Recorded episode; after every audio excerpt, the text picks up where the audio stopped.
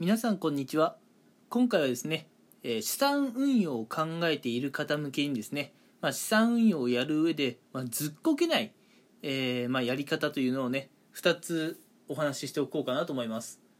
まあ、今回お話しするのはもう資産運用中級者とかねあるいは上級者であれば、ま、知っている内容なんで本当になんか初心者向けっていう感じのお話なんですけれどね、うん、ちょっとまあ、えーやっていければいいかなと思います、うん。まず、え1点目。こう資産運用っていうとね、まあ、あの利回りとかっていう言葉とか、えーまあ、あるかなと思うんですよね。うん、まあ要するにねこうなんだろう。運用したお金がどれくらいのね、まあ、パーセント増えるかっていう話になってくるんですけれどもここをね全く把握せずにこう資産運用をやっていてもねあの自分の目標としているこう運用がちゃんとできているのかできていないのかってわからないと思うんでね。ここはまずしっかり押さえておいてほしいかなと思うんですが。うん。まあ一般的にね言われているこう、まあ、資産運用とかでのこうなんだろう利回りっていうんですかね。うん、まあ、大体4%から5%ぐらいが目安だというのが一般論です。うん。まあ正直言うとねあの本当に 4%5% いけばまあいい方だよと。うん。まああの0とか1%はねさすがに少ないかなとは思っちゃうんですけどね、うん、なんで、まあ、4から5%いけばいい方だし、まあ、10%とかねいけばもうめちゃくちゃすごい超優秀なね、えー運用できてるなと思いますしそれ以上になるともうめちゃくちゃすごいかあるいはねこうなんでしょう詐欺まがいなセールスとかっていう可能性があるのでねそこは少し考えてもらいたいなと思います。うん。まあ自分が実際にね資産運用とかやって利回り15%とかいう自分でねこう実績をなんかそう手に入れたのであればまあそれはねこう嘘偽りのないものだと思うのでめっちゃすげえじゃんっていう評価でいいと思うんですけどね。うん。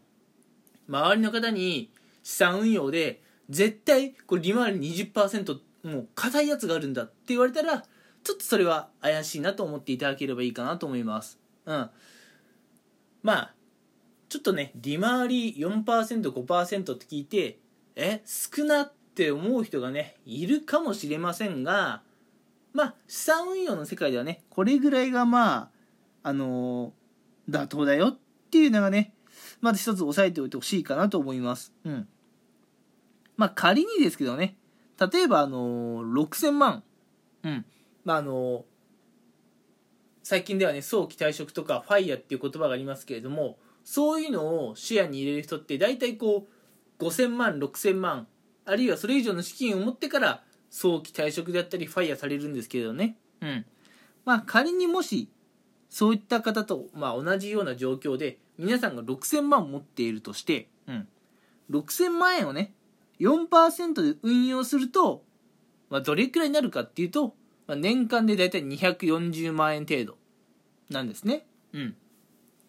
まあ、240万円程度ということは、まあ、あの独身の方であればねあの、まあ、生活費ちゃんと節約していけば、まあ、この利回りだけでなんとか食っていけるかなというような状況ですね。240万、まあ、実際240万だけでねこう1年間生活をしていくって考えると、まあ、ちょっとね大変なところはねあると思うんですが日々節約することともっとねそもそもの資金を増やすことっていうのがね必要になってくるかなと。あるいはね、まあ、できる限りこう利回りのいい資産運用にね手を出すってことも大事かなとは思うんですがうん。まあ6000万の 4%5% っていうのは240万くらいだよっていうのはねこう頭の片隅に入れておいてもらえたらいいかなと思います。うん。やっぱ 4%5% って聞くとねちょっと少ない気はしますよね。私も一番最初ねこう資産運用の勉強した時え少なっって思いましたもん。思いました。けどだからといってねうん。わ資産運用頑張っても 4%5% ぐらいしか増えねえのか。じゃあ今のままでいいやと思って銀行口座にお金を眠らせておくのは絶対にタブーですよ。うん。銀行口座にお金眠らせたってねマジであれこそねお金増えないっす。うん。銀行の口座にお金を眠らせるくらいだったらもう 4%5% でもいいから資産運用を始めていった方がいいです、うん、これはね長期長い目で見た時に皆さんのねこう金銭的な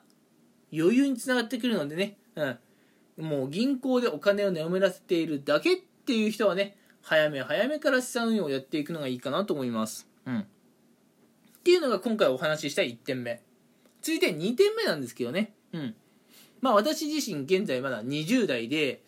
20代でねちょっと興味があったので資産運用をやっているんですがうん。ちょっとまあね私自身資産運用をやっていて思ったことそれはですねまあ早め早めの資産運用は確かに大事だと思います。将来のことをね考えて、まあ、行動するとねこう自分の手元にこう余っているお金っていうのを銀行口座ではなくて資産運用で増やすっていう考えこれ自体は悪くないと思うんですがうん。まあ若いうちはね資産運用のためのお金を貯めるというよりもまあ私みたいな20代のうちはですよ。うん。自分の手元にあるお金を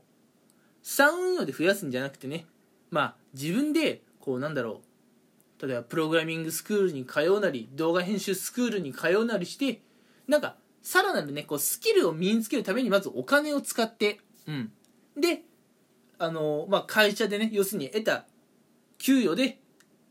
どっかオンラインスクールかどっかに通ってでそこでさらにスキルを身につけてそのスキルでお金を稼いだ方がうんあの将来的なねこう軍資金っていうんですかね元手は早く貯まるというふうに感じました。うん。私は20代でねこう会社から得た給与を、まあ、いきなり資産運用の方にね回したんですけれども正直言うとね、まあ、元手が貯まるのは遅いんですねうんそもそもやっぱ会社からもらえる給与っても決まりきっているわけで、うん。ある日突然ね、先月よりも10万、20万増えたってことはないわけですよ。会社員やっていると。うん。なんでね、本当にまあ元手が貯まるのがすごい遅くて、私今資産運用でね、なかなかいい利回り出てはいるんですが、そもそもね、元手が少ないので本当になんかもう、もらっているお金は貸すみたいなもんですと。うん。なので私みたいな20代のうちは、会社からもらった給与をいきなりね、こう資産運用に回したり、あるいはね、こう銀行で眠らしておくんじゃなくて、そのお金を使ってさらになんか自分でね、スキルを身につけて、その身につけたスキルでまあ副業っていうんですかね、うん。第2、第3のお仕事をして、収入源を増やして、元手をいっぱい増やしてから資産運用をやった方が、これいいですよと。そっちの方が、できる限り早くね、皆さん、あの、より多くのお金をね手にすることができます。うん。まあ今の話はね、まあ、若いうちの労力が結構必要になってくるんですがまあ若いうち元気があるうちにね頑張ることでまあ皆さんねこう30405060とね年を重ねた時に生活が楽になります。うん。やっぱねこう若いうちに多少頑張っておきたいですよね。うん。若いうちから資産運用で頑張って将来ヤッホーみたいなねそういう生活はやっぱなかなか手に入れられないんですね。うんなんで若いうちから資産運用を始めるってことを全否定するつもりはないんですけれども若いうちは特に20代のうちは資産運用するよりも何かこうね新しいスキルを身につけてそのスキルでね収入源増やすことの方を私はお勧めします。資産運用を始めるのはまあ、30代からでも遅くはないんじゃないかなと思います。うん。まあ、最近ね、SNS だったり、こう、YouTube だったりでね、こう、ファイヤーをしたいんだと、意気込む若い方が増えてきていて、うん、20代とかね、まあ、アラサーとかで、こう、早期退職、ファイヤー、資産運用のね、話をされている方、増えてきています。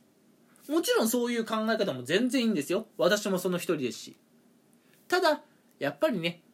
ファイヤーをするためには資産運用するためにはある程度のお金元手が必要なわけで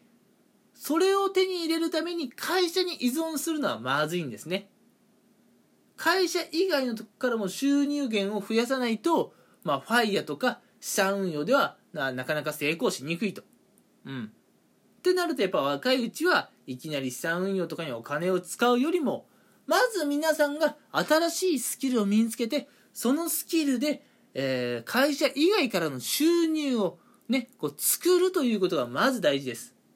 なので、えー、まあ、ファイヤーとかね、えー、将来資産運用をやりたいと考えている方は、今日お話ししたこの2点、うん、まず1点目、資産運用の利回りはだいたい4%から5%が目安。そこまでいけば、もう、御の字。うん。2つ目、まあ、若いうちから資産運用を始めるのもいいんだけれども、まずはね、会社以外のところからもね、収入源を増やすためにお金を使うことが大事。資産運用は30代になってからでも全然いいんですよっていう、この2点をね、ぜひ覚えておいてほしいなと思います。うん。やっぱりね、皆さん生きていく上でね、お金っていうのはやっぱ絶対必要なんですよ。